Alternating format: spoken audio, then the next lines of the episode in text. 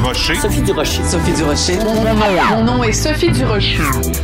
Sophie Durocher. Des opinions éclairantes qui font la différence. Cube Radio. Emmenez-moi au bout de la terre, emmenez-moi au pays des merveilles.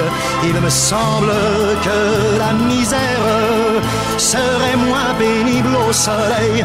Alors, je sais pas vous, mais moi aussi, il me semble hein, que la misère serait moins pénible au soleil. Alors, écoutez, on a vu, bien sûr, euh, dans le Journal de Montréal, Journal de Québec, ces, plaisanciers, ces vacanciers qui sont allés voir ailleurs s'ils y étaient pendant le temps des fêtes dans différents, euh, tout inclus.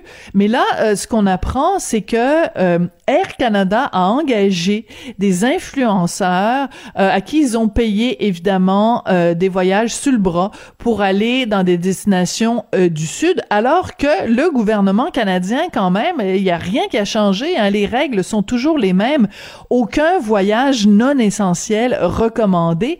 Et euh, le, ministre fédéral des Transports, Mac Garneau, a condamné mercredi cette décision-là d'Air Canada en disant, ben écoutez, c'est tout à fait contre-productif d'encourager les voyages à l'étranger. Et il faut rappeler à tout le monde, ce n'est pas le moment de partir en vacances dans le Sud. C'est plate, on aimerait tous ça.